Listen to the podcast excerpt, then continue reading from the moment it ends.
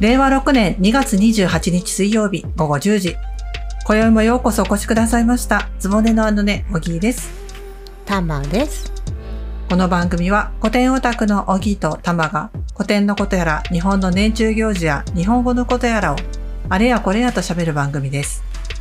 ポッドキャストの向こうで私たちのあのねの話に耳を傾けゲリゲリと思っていただけたらこれ幸いです。ということでですね、おはいぎちゃん、なんと私たちの隣のつぼねにどなたかいらっしゃるみたいですよ。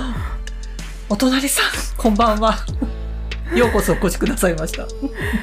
メッセージをくださる方がちょっといまして嬉しくて、ね私たちも返信をはい。しましたけど、はい。いやーなんかね1年ぐらい経ちますけど、始めてはい。現実に誰か本当に聞いている 人がいらっしゃるんだということで驚愕しております。はい。本当ありがとうございます。ありがとうございますもうなんか、あの、本当に聞いていただいてるっていうのがよくわかるメッセージをいただい て、あ強烈至極に存じます。かなり同じ匂 いが同じ方にお使いしているのかしらと思いました、私そうですね。あの、私の散らかしたつぼねを片付けていただいてるような。それは自分で片付けてく ださい。いやー嬉しいですね。嬉しいですねまあちょっとそういうのも励みに、はいち。ょっと今日もいろいろはい。話したいなと、はいい、やー今日何の話する今日、今日ね、あの、私が欲しいものをちょっとね、お言いたいのよ。欲しいものとか欲しいものがある。何本ですか何本じゃな珍しいじゃな本いじゃない、本じゃない。何何ハンコが欲しい。ハンコハンコ。ハンコって印鑑のハンコ印鑑、印鑑、そうそう。どうしたのなんか誰か家に売りつけに来たってこと大 いや丈違う夫違うの違うのこのねこのニュースを見てくださいこれこれ何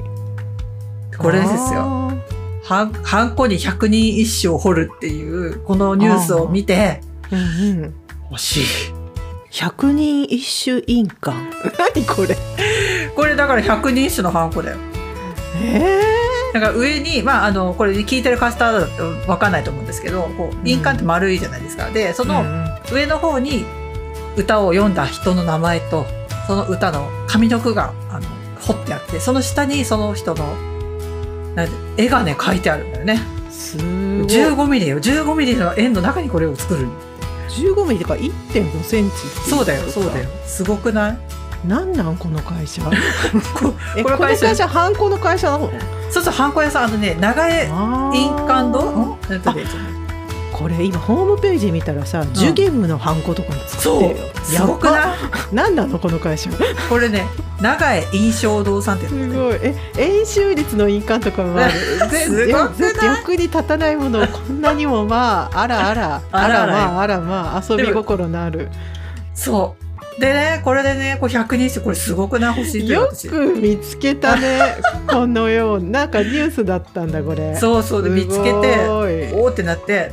8800円結構高いんだけど税込みで8800円すごくないだからさ、うんあの紫式部とか名前と歌書いてあるけど、あなたは紫式部でもないですしね何に使うんだっていう まあまあそうはい理由がなく欲しいっていうのがオタクってもんだから、うんそうですまあしょうがないのかはいだから1個8800円だってそうなのよなんだろう ちょっとまあまあの値段よねいやでも100人一首をハンコにしたしようっていう発想がもうすごい時代になってきたね。もうこれ多分ね簡単にはできないよ本当に技術がないとできないものだと思うんだけど、そこの凄さは本当は共嘆すべきだな。そうそうそう素晴らしいな、 100人いや考えましたね。はい、欲しいと思って ます百人一首ってあの、デパ地下とかに入ってるおかきのお店でさあはい百人一首のお菓子を売ってるとこ知らないご存知ない私ちょっとねよくおもたせとかでたまにうんうん持っていくんですけど、百人一首和歌じゃなくてえっとね百百人一首なの今ねリンクを送ったんでちょっと見てほしいんですけどああーなんか見たことあるよこれね知らないあるあるあるあるあるあるのパッケージにねうんうん百人一首のこう歌があー入っていておーうん小倉三宗さんっていうそうそうへー訪問先にねあの持っていくお菓子としてあいいね結構これ重宝をしておりまして、ね軽くて常そうな温の保存ができてみたいなことでよ和ね。紙のね見た目もすごく素敵なのあで、いいなそうだから百人一首私の中ではね、うんあのここのおかきがすごく紐づい て実はいるんだけど私一回もやったことないね、あのカルタのやつえ存在は知ってます本よ当に存在は知ってますけど、うんうんえやる機会あったえ人生の中であったあったよ。普通のカルタはやってますよだけどはいは百人一首のカルタはい題材としてすごい身近に感じつつ、んお世話になりつつ実はねやったことないんだよね、それはもったいないですよ。 あの百人一首ねあのもちろん名前はね音に聞くってところでご存知かと思うんですけど、んもう本当古典とかで、和歌の超入門に最適だしカルタも面白いのでうーん、、はいやーいいですよ。じゃあちょっと、いい機会なんで 今日百人一首についてはい教えてもらおうかな。はい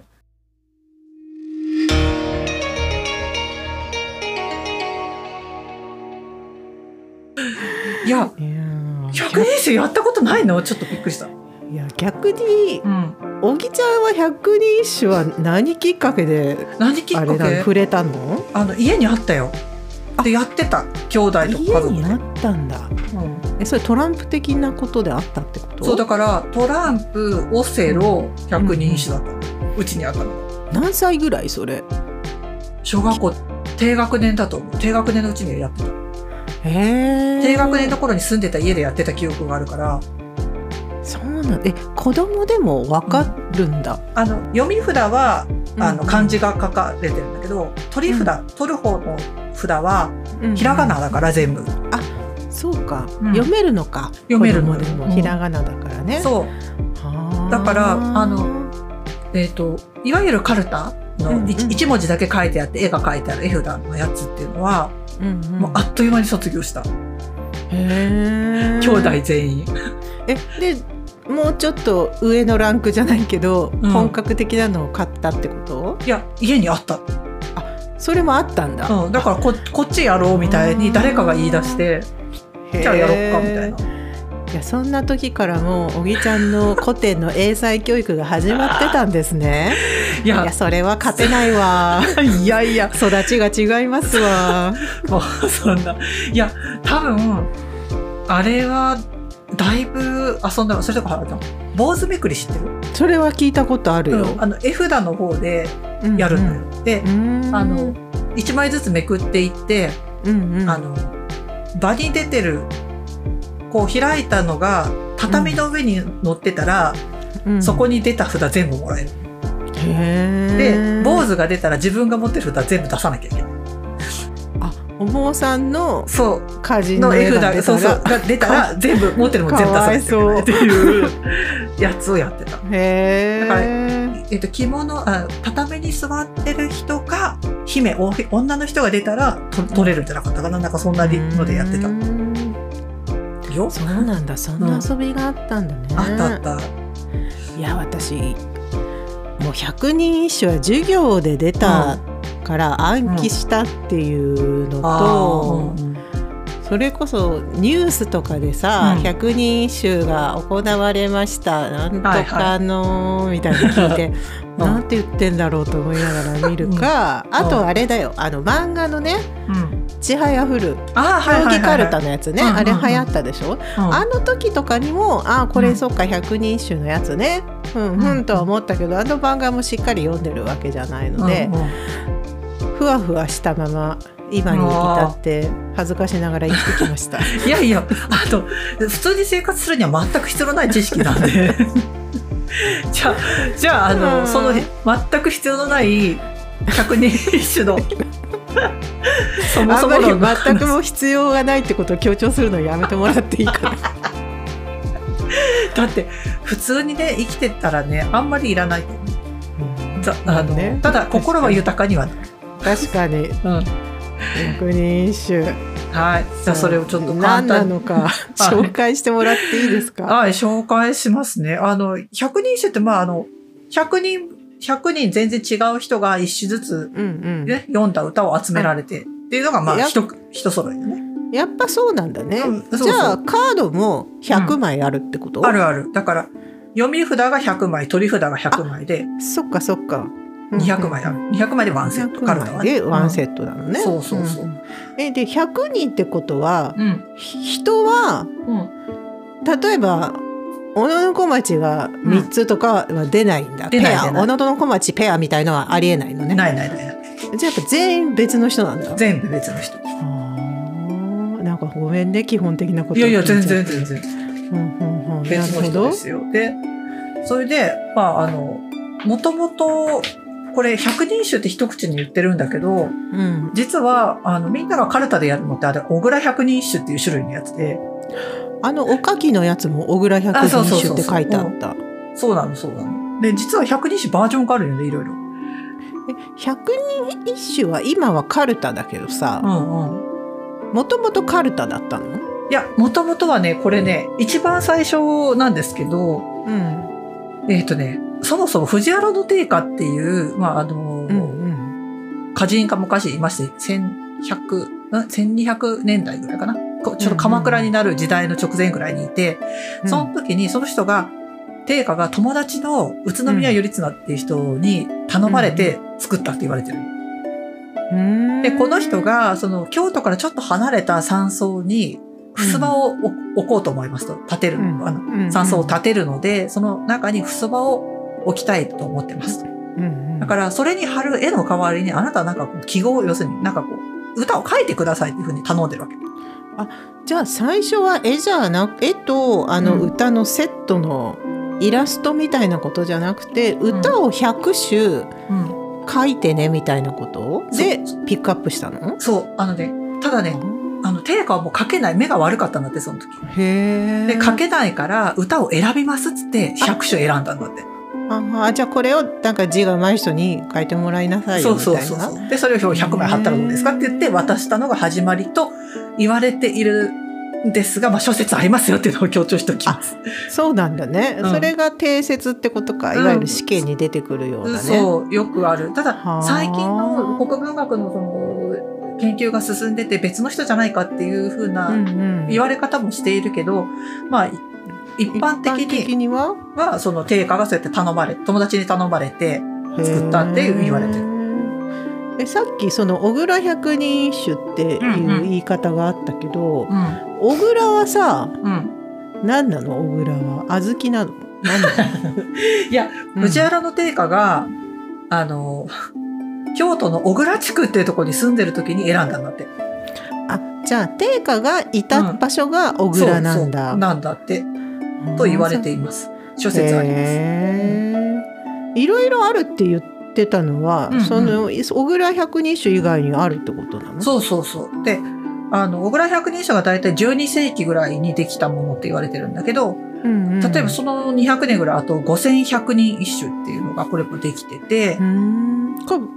それ別の人が選んだ別の人が選んるでる。五千円和歌集みたいなこうん、とそうそうそうそう。あー100人、小倉百人書が選できた後に、もう一遍選んで100人作りましたよって意味だよね。後から選ぶ百人一首って書いて5100人一首なんで。す、うんうんで、とか、あとね、えっとね、列女百人一首。何これ女子だけってことそうそうそうそう歌人が、うんへでえこれは、あの、江戸時代にできてるね。終わり頃に。おぎちゃんが遊んでるその、いわゆる今巷にある百人一首のカルタは小倉百人一あ、首そのうそやうつそうなんそう。だ小よ倉ね百人一を首を使ってます。で、大体今のその、さっき言ってた千早フルの競技カルタとかいうのも、この小倉百人一です首よ。 100人ってうさ、ん。あれなのかな定価が好きな人をうん。選んだってことなのそれともすごい歌うまい人の100人上位100人なんだろうなんどうやって選んだんだろうねそもそも。あうんあ、これやろあのね、これを話し出すとめちゃくちゃ長くなるんやけ ど、あのね、どう、なんでその歌を選ばれたかっていうのは、本当に、なんでか分かってない。そこも研究中なのか。そうそう。ただ、ただ、私が昔み見たテレビで、うんあのなんでこの選ばれ歌が選ばれたかっていうのを突き止めたいっていう人がいますっていうのを見たことがあるんよ。研究者の人が。そうそうそう。で、うんうんあこれはと思ってすっごい納得したんだけどあの誰だったか忘れたっちゃう記 憶思い出して思い出して。だだから多分ねそれを説明しだすと多分それだけで1時間ぐらい喋るからねえじゃあちょっとそれさ気になるから調べといて、思い出したらちょっとそこもう一回説明してほしい。あ分かった分かった今今はねこう検索できるる時代だからねほどなだからあのねよく言われてるのがあの例えばさっき言ってた小野の小町でもうんうん、他にもねいっぱいいい歌があるのになんでこの歌が選ばれたんっていう歌が出てる、そっか、んでも紫式部も、さっきのね、うんあの百人一首印鑑を見たうらん天智天皇とかそうそうそう有原の成平とか、まあまあ私たちが古典で出てくるのに知ってるっていう人のがあるから、そうそう有名人ばっかり選ばれてるって感じでもない。でもないのよあそうなんだそうなのなんでこの人っていう人が入ってたりする私もだから正直100人もいるっけって思ってたのその私が知ってるレベルの人うが。んうんうんでもその試験で出てくるのは大体ほら有名な人のが出るからうんうんうん一人当たりこう泉式部とか例えば5種とかさは入ってんのかなってそれで100なのかなって思ってたんだけど、そうでもないんだね。そうでもないのよ。はたただね、まあ、今でも本当にあのよく知られてる和歌っていうのがこれに入ってて、まあ、うんうん素敵な和歌がすっごいいっぱいあるので、あぜひ紹介していきたいな。なと思ってます。ええー、例えば小木ちゃん好きなのかってどういうのがあるの、はいっとね、もう本当にね、好きな和歌を選んでって言われたら、 選べない。し やばいしまったこの質問しちゃいけないんだった、 選べないんだけど、あえてあえて一つ何かまあえずてあげるとするならば何ですかあげるとするならばよ。あはの、いこれね、うんあの、これね、33番、歌ってね、番号が振ってあるじゃんね。あ100 1から100までそうそうそう。あー33番、 33番のうんえっと、木野智則の歌で、でえっと、久方の光のどけき春の日に、静心なく花の散る蘭。その歌聞いたことあるあるでしょょこれね、あるでしょやっぱ有名人の歌だそうそう聞いそう。たことある歌だ聞いたことあるでしょこれはね、まずね、あの、このひ木野智則って人が、えっと、木野貫之ってあの、土佐日記を書いた人うんうんのいとこ。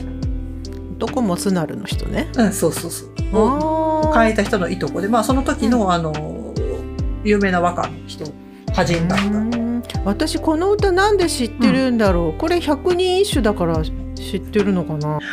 えっとね、これはね、あの、もともと、古今和歌集に載ってる歌よ。あー、うんそっかそうそう。で、そあっちで習ったのかなじゃあ、の、うん、その可能性がある。うんで、あの、古今和歌集にもの、の歌です。うんうで、ん百人一首の中にも入ってます。っていう言い方を多分学校の先生がしたと。あーただね、これね、あのー学校の先生がよくつ、ここの先生がすごい使いたがる歌よ。そうなんだうん。百人一首の絡みでそう、いやいや、これね、あのね、久方のっていう言葉が、こう光っていう言葉の枕言葉って言われてるじゃんね。あーであの、和歌とかを読んでると、必ず枕言葉っていうのが使わ、出てくるんだけど、これうんをうん説明するのにつかよく使われる歌。枕言葉ね、うんはいはいはいはい。久方の光そうそうはんはんはんはんで、まあ、あの、そこの、この久久方のっていうのは光に、うんうんを引っ張ってくる言葉なんだけど、例えば他にも、沼玉のって言ったら黒とか夜うんうっんてのが引っ張ってくる。あと、タラチネのって言ったら母ああうんうん知ってとるか、知ってるねそ、こ青鬼しって言ったら奈良って出てくるみたいな。ああなるほどね、ううんんうんうんうんまあ、あの、ワンセットの言葉。ななんんか、かリズムもいいもんねそうそう。ほっこりするっていうかうんで、あの、なんでこの歌を私が推すかっていうと、まあ、学校で取り上げられやすいっていうのもあるんだけど、これね、あの、難しい言葉知らなくても、なんとなく情景がこう、バーって、頭にに浮かんでこない。なんとなく浮かぶそうやね。だから言葉がね、その久方のっていう言葉以外は、あの、簡単なのよね。うんうんで、やっぱね、そしてね、この花っていうのが、これは桜の花のことですよっていうのが分かると、うんもっとね、そこかう情景がわーって心に浮かんでくるよ。花はそっか桜ねそうんふんふんふんふん金和歌集では花といえば桜なんです。あそっかそっか、なるほどなだからすごくその情景がふわーって浮かんできやすくて簡単で分かりやすいっていうのうんうでんすごく好きなのね。うん確かにこの歌はなんか耳で聞いても心地がいいからカルタで読み上げてるのもすごい良さそそうそうそう。う。うんで久方の光の抜きき春の日に静心なく花の散る乱うんおーなんかこうし、これがおそらく、あの、こ音は聞こえてないと思うんだけど、うんこうね、ずーっと、は花がずーっとこう散っていってる風景が、多分誰もね、日本に住んでる人ならみんな自分のうんうん好きな桜の木っていうのはあると思う。どこどこに植わってる桜、どこどこに植わってる桜、うんうんやっぱあると思うんだけど、それをこう想起させる歌だじゃないかなと思っててすごい好きなのね。うんこれ百人一首だとさうん、久方の「光のどけき春の日に」までを読むってこといや百人一首はね、えっと、下まで読みます全部。全部読むんだうん、途中でパッて取ってもいいってことあ分そかうっそうたそらう分かったあらーそう決まり字っていうのがあって何文字目まで読んだら、もうこの歌であるっていうのがもう分かってるへえ、だからもう詳しい人とかはもうそれでバーンって取るじゃんねなるほどそういうことなんだね、うんだから、えっと、読み札には全部久方のから花の散る欄まで書いてあってうん、取る札の方は静心なく花の散る欄っていうのがひらがなで書いてあるこの続きはこれですっていうことで取るってことなのかそうそうそう、うーなんのよでも最後まで聞きたくなっちゃう ねこんな歌だったらで、ねあ取られたみた いなへ そうそううっかり取られるえそうなんだよ。まあ、ここは私が割と好きな歌なので、おすすなるめほどです。ねいいね、うん知ってる知ってるし、うんうんなんか知ってる歌が出てきたら嬉しくなるで、 じゃああののたまはなんか、おたまさんはなんかこう、お好きな歌は終わりですかあーだから百人一首で、まうあん試験とかで出たり授業で出たうんものの中でいくつか記憶に残ってる歌がうんうんあるにはあるんだけど、ん一個ね、何私が何なんとなく好きだなって思ってるのは、うんえっ、とね番号で言うとうん。あ、 77番なのかな、 77番ね。はスい。トクインのうんうん。歌です。はい。瀬尾早見岩にせかるる滝川の割れても末にアワンとゾーンをうん。ってう。いうこの歌は、はいはい。なんかねうん。しょうもない理由かもしれないけど私、うん瀬尾早見っていうリズムがすごい好きで、なんだろうと思ってなんとなく引っかかってて覚えてたっていう感じ、なるほどね。歌自体はね恋の歌みたいだね、そうね。うんなんか川の流れがうん。早くて岩のとこでぶち当たってバーって別れてるけど、その後で一緒になるから、私たちもまたいつか再会しようぜみたいな、うんうんなんかそんな歌なみたいだけど。そなんとなく私はまあ内容とか云々よりなんかこの「瀬尾早見」がいいなってな,、うんなんかう。いどうでもいい理由なんだけどいや、なんかどうでもいい理由じゃないですよ。こあれ本、当いいとこ出してきましたよ。あ本う当、んこれ、あれよ、国語の先生が大好きなやつよ。 あそうなのこれ大好きよ。えあのなんでなんで、そのおたまが好きな「瀬尾早見」っていうところのうんう言ん葉がね、これなんてあの訳すかっていうと「川の流れが速いから」っていうふうに訳すうんのね。うんうんうんうん、でこのね「瀬尾早見」っていうのがえっ、とね形容詞の五感用法っていうのになのあーなんかかすかに記憶蘇ってきた。 そうあの A が B なのでっていうふうに訳すんだけど、うんうんうんね A っていうのは名詞でうんう「ん早い」「早し」っていうのが形容詞でそれの五感の「早」だけを使ってそれに目をつくっつける。うんで「せ」を「早み」っていうと「せ」が早いから流れが早いからっていうふうに訳すってこう形容詞の五感うんを両方あのの例として先生が出しがち。そっかだから私もしっかり覚えてたんだな。絶対そうだと思う きっとテストで見たんだな。なるほどね。あ、そう小木ちゃん授業久々に聞い た。なるほどな。そうそう形容詞の語解のものですね。うーんなだんからかこのねあの歌は覚えてたんだけど実はストクイって名前は、はいはい。今慌てて調べてあこういう人なんだと思ってうん分かったぐらいで歌だけをね、うんうん実は覚えてたんだけど、うん、ストクインってあれなんだね方言の乱で負けてあそうそうそう流されたうん人なんだな、そうなんだよそっか讃岐に流されたのねこの人。でもこういう天皇さんのうんうん、歌も入ってるってことか。そうなの。だだから本当に天皇が結構入ってるのね一番最初のあのああの印鑑でもハンコでもあったあ天智天皇もそうだし天ね智天皇も入ってたんだうね。んそう入ってるのでやっぱうんいろんな身分の人が入ってるって言われてるけどこのストックインがなんで入ってるかっていうのも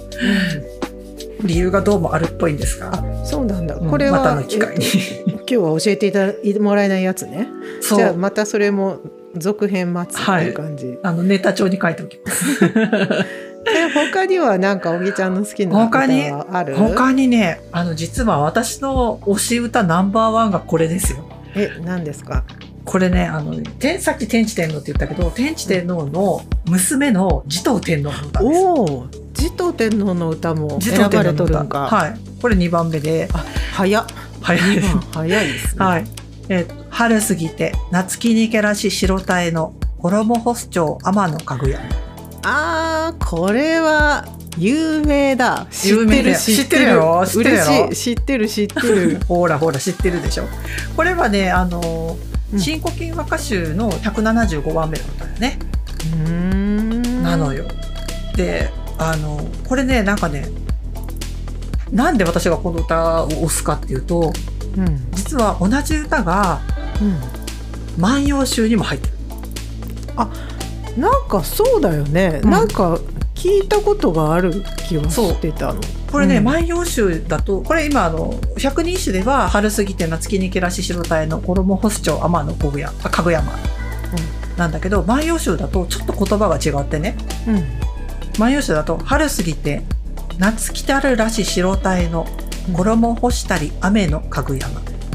微妙に違うねそうなのよ。あの助動詞がね違うんだよね。あー夏木にけらしが元は夏来たるらし。意味は違うのその2つはい違うんですよ。えー、そうなんだなんとあのねうん、百人一首の方に入ってるのは夏木にけらしっていうのとあと衣干す帳っていうところでうんうん夏が来てるらしいですね。真っ白な衣が干してあるという天のかぐやまに伝聞なんだよこれ。うんうーんうんうんうんだから新古今和歌集ではああ持統天皇が天のかぐやまにどうも夏が来たらしいですねっていうふうに言う。だけどもっと前の万葉集の中では春過ぎて夏来たるらし白たえの衣干したり天のかぐやまこれね夏が来ました衣が干してあります天のかぐやまにっていうふうに自分が実際に見た体験を表現してる。持統天皇がいる場所が違うってことかそう実体験なのか伝聞なのかで全然違うでしょ、そうなんだね、うんすごいね、えーすごくないこれでもどっちが正しいんだろうだ元ネタは「万葉集」だと思うから、そっか前そうだね、うん古いのはうん、じゃあ万葉集実です体験ってこと実体験だ「万葉集」を読まれた編まれた時に持統天皇が本当に見た景色を描いていたのが伝聞になってるなんで、おそらくですがこれ私の想像なんですけど新古今和歌集を作られた時代女性が外に出ることがなかったんだと思うんだだって山見て洗濯物って、天皇がそうそうか確かに、未来やろだけん伝聞やろって思って書き換えたんじゃないかと私は勝手に思ってる。間違っとるわみたいな、ん直したろってことそうそうそう。いえー、おい勝手に直すんじゃないやあの私の妄想よこれはじゃないかなって思ってる。だから女性の地位がか変遷していったんだと思うね。うんうんうんそうかそうえーそんなことがこの小木ちゃんは百人一首で札を取りだからそんなことを考えてるんだいや子供の頃じゃないよ大人になってみたらああそういうことかって分かってくるだからこの一種だけでその女性の地位の変遷っていうのももちろん分かるし プラスその助動詞の用法が万葉集の時代と新古今和歌集の時代で違うわけようんうんうんだから言葉の変遷がこの歌だけで分かるっていうめちゃくちゃ貴重な資料なんよすごい歌なんだねそすれごいのがよ、うん百人一首にも選ばれたっていうそうはあだから私はこのここにすごいときめくわけよなるほどなそれで激推しなのーそういうことか、まあ、いや私たちの好きな持統天皇の歌っていうことだけでもねそうそうそう嬉しいことだけどもそうじゃあななぜ持統天皇が好きかって話ですけど まあそれもまたいつそこかも脇道にそれるなそれるなその話まあ一言だけ言うとあの天井の虹を読みましたっていうことですねまあ大体そうなんじゃない理想天皇好きっていう人 大体天井の虹は通過儀礼として通通ってるんじじゃないですかねゃんいや、でもねあの持統天皇の歌はね、まあ、これがすごく有名なんだけどうんもう一個むちゃくちゃ私実はすっごい好きな歌があるの持統天皇のうんうん歌、うんでなんでこっちが入らんかったんやろうって思ってた歌があるんだけど紹介してもいいかなうんうん何どういうのこれがね実はね北山にたなびく雲の青雲の星盛りゆき月を盛りって北山にたなびく雲の青雲の星盛りゆき月を盛りってっていう歌があるのよ簡単に言うとどういう簡単に言うとこれね旦那さんが天武天皇なんだけどあはいはいあの旦那さんが死んだ時にうん読んだ歌なのよああそうなんだそうで北山だからあの、んなんていうのえっと天皇とか皇帝がいるところを示す方向が北なんだけど、その雲がこう離れていくように私からあなたが離れていきますってさようならって歌なの、のもうなもう泣けるみたいなこっちが好きなのに入ってないっていうね、えー、なんで入ってないんだろうなんで洗濯物干してるぜっていう方の歌を取ったんだ 定価はっていうのを話し始めるのでと長いのでまた次の機会にえー、消化不良なんだけど、ちょっとね、あの、本当に、なぜその歌なのっていうところは、本当に不思議なところがあるんですが、私のあの、説で見ると、なるほどなって、 納得いくので、まあ、それまたいつ、いつかの機会にっていう話ですけど、ま今、あこの通通説だとどういう理由って言われてんの特にはうん特にはわからない。まあ有名な人うの歌人の歌を、まあうん定価がピックアップしたっていう体なのか、今のとこはね。だと、それとあと、私が一つ思ってるのは、テーマがいる時代ってだんだん武家が力をつけ始めた時代でさ、その人たちに和歌の勉強をしてもらうための初歩的な教材だったんじゃないのかなっていう気もする。サンプル的なね。そうそうそうそう。だへーからいろんな技法がさっきの西洋早見とかいうのもあるし、うんうんうんあの、あそうか。枕言葉とかもあるし、そういうのもいっぱい入ってるから、そういうのの、あの、最初のうんうんうん小学校でいうとこの、あの、教科書的なものだったんじゃないかなっていう気もしないでもない。まあ知らんけど平安貴族が古今和歌集そらんじてますみたいなこれからベースにこっから引っ張ってそうそうなんか頑張ってせせせこせこ作っとりますみたいなのが百人一首でっていうことになってたのかもしれないってことそうか。そうそれは全く私の妄想ですけどね。なるほどな。えー、百人一首なんか謎深まったんだけど逆 にどうしてくれるのいや、でもさ、面白いやろ面白そうなんかちょっとやってみたくなったけど小木ちゃんとやったら私一倍も取れないと思う。いや、一生取れないと思う。私 そんなことはね、あれよ、あの、変継ぎみたいになるじゃん。無双みたい変真宙の無継ぎ双みをたいにやりなるたいんだよ、変継ぎをな。。変継ぎやろうかね。変継ぎ売ってんのかなあどれっかに作って、作ってって頼んで。クラウドファンディングしよう。変継ぎって売ってる売ってはないのか。現今この世に。作ればいいんじゃない確か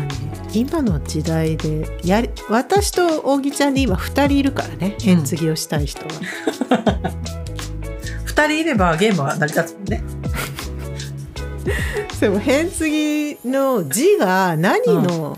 あのまひろたちが遊んでたやつも変継ぎで選ばれてる字は何が選ばれてるのかとかが分かんないじゃん、うん、そうそう。だからそこからやり始めるんだようんクラウドファンディングをやるとし たら誰か先生をよでも大河で監修した、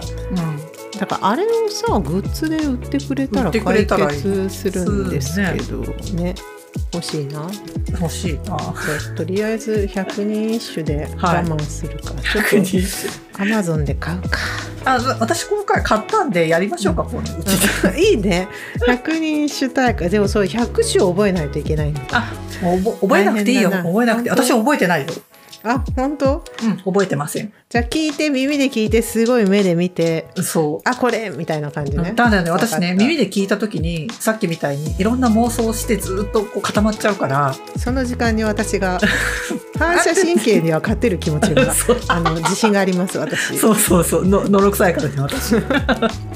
いやーちょっとは意外と面白そうな百人一首、ちょっとぜひね、は気い。になるその続きをおじさんういちゃんはがい納得した説をぜひ掘り返して調べといてください、わかりました。見つ調べかまったすと。こでまたやりましょう、はい。